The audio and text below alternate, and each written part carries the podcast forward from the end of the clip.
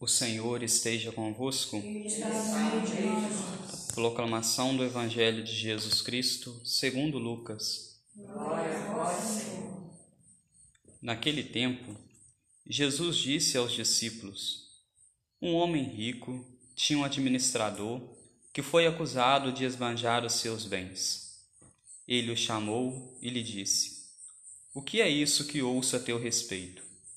Presta conta tu, da tua administração, pois já não podes mais administrar os seus bens. O administrador então começou a refletir: O Senhor vai me tirar a administração. Que vou fazer? Para cavar não tenho forças, de mendigar tenho vergonha. Já sei o que fazer, para que alguém me receba em sua casa quando eu for afastado da administração.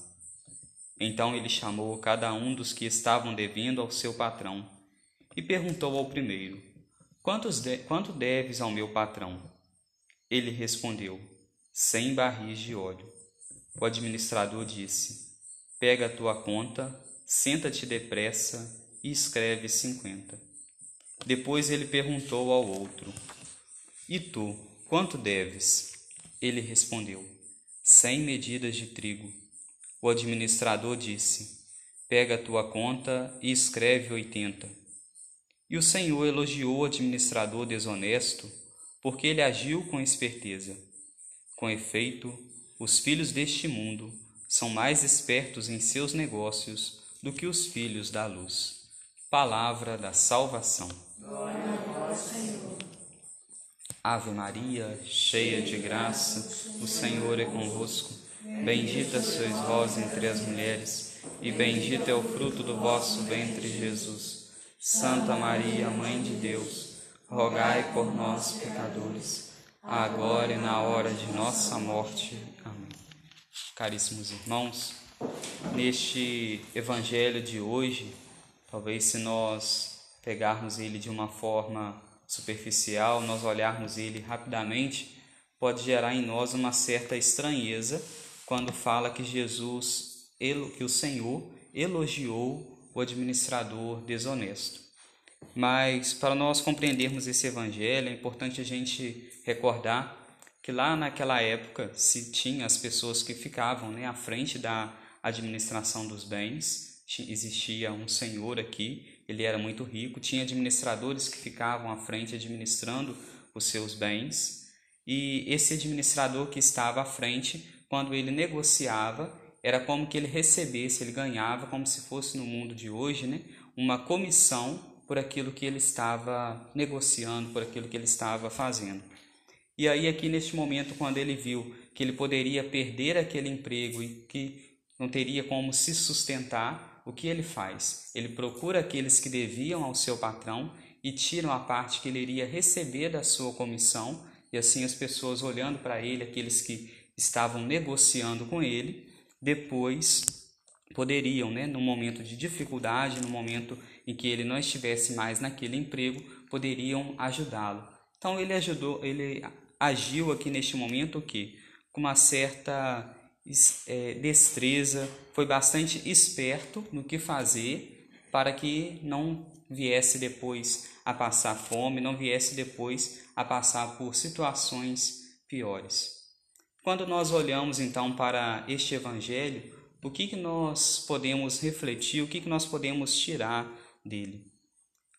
Aqui no evangelho fala que um senhor entregou a administração dos bens a um outro e ele foi administrando aqueles bens. Nós poderíamos dizer que o nosso Deus nos entregou a administração de um bem muito grande, um bem muito valioso, que é a nossa vida. E aí nós somos convidados a observarmos a nossa vida, como que nós andamos, como que nós estamos caminhando, como que nós temos administrado a nossa vida. Por quê? Haverá uma hora em que esse mesmo Senhor que confiou a administração dos bens e que depois iria chegar para pegar essa administração desse administrador, este mesmo Deus que nos confiou este bem, que é a nossa vida, chegará um tempo em que nosso Deus virá para nos chamar, nos chamar para Ele. E nesse momento, nós teremos que prestar contas a este administrador, nós teremos que prestar contas ao nosso Deus a respeito da nossa vida. O que nós temos feito com a nossa vida, como nós estamos caminhando, como nós estamos administrando. Estamos administrando a nossa vida de uma forma honesta, de acordo com aquilo que nosso Deus nos pede, ou estamos administrando a nossa vida de uma forma desonesta. E aí aqui para nós sabermos se estamos administrando de uma forma honesta ou desonesta a nossa vida, nós temos que olhar para dentro de nós mesmos, olhar para o nosso coração, para a nossa vida e olhar para aquilo que Deus nos ensina, para aquilo que nosso Senhor nos ensina na Sua palavra, nos seus mandamentos, nos seus ensinamentos, para assim nós fazermos esse pequeno exame de consciência. Como eu tenho caminhado e o que é aquilo que nosso Deus pede de nós pede da nossa vida para que a nossa vida seja bem administrada, para que quando nosso Senhor nos chamar, quando Ele vier e querer que nós prestemos contas a Ele da nossa vida, nós possamos prestar contas a Ele, mas prestar contas a Ele e ter um final feliz, um final junto dele, um final junto da Virgem Maria. E hoje nós estamos nesta primeira sexta-feira é um dia dedicado ao Sagrado Coração de Jesus. Estamos celebrando esta missa votiva, então vamos pedir hoje, de modo especial, ao coração de Jesus que nos ajude, nos ajude a termos um coração semelhante ao dele, um coração mais conforme o coração dele. Que nosso Senhor Jesus Cristo possa nos inspirar, que nosso Deus possa nos mover para que nós possamos administrar a nossa vida de uma boa forma, nós possamos administrar a nossa vida de uma forma honesta, nós possamos sempre administrar a nossa vida de acordo com o coração de Jesus. Não de acordo com o nosso coração, de acordo com os nossos impulsos, mas de acordo com o coração de Jesus. Porque nós não sabemos quando será o dia em que este Senhor, que nos confiou esta administração destes bens, esse Senhor que é Deus, nos confiou a administração da nossa vida, este grande bem irá nos chamar. Então, a todo momento, todos os dias, é preciso esse exame diário, esse exame diário de consciência, para nós examinarmos a nossa vida e vermos como estamos caminhando. O Evangelho nos diz ainda que os filhos das trevas são mais espertos às vezes do que os filhos da luz. Por que os filhos das trevas são mais espertos do que os filhos da luz?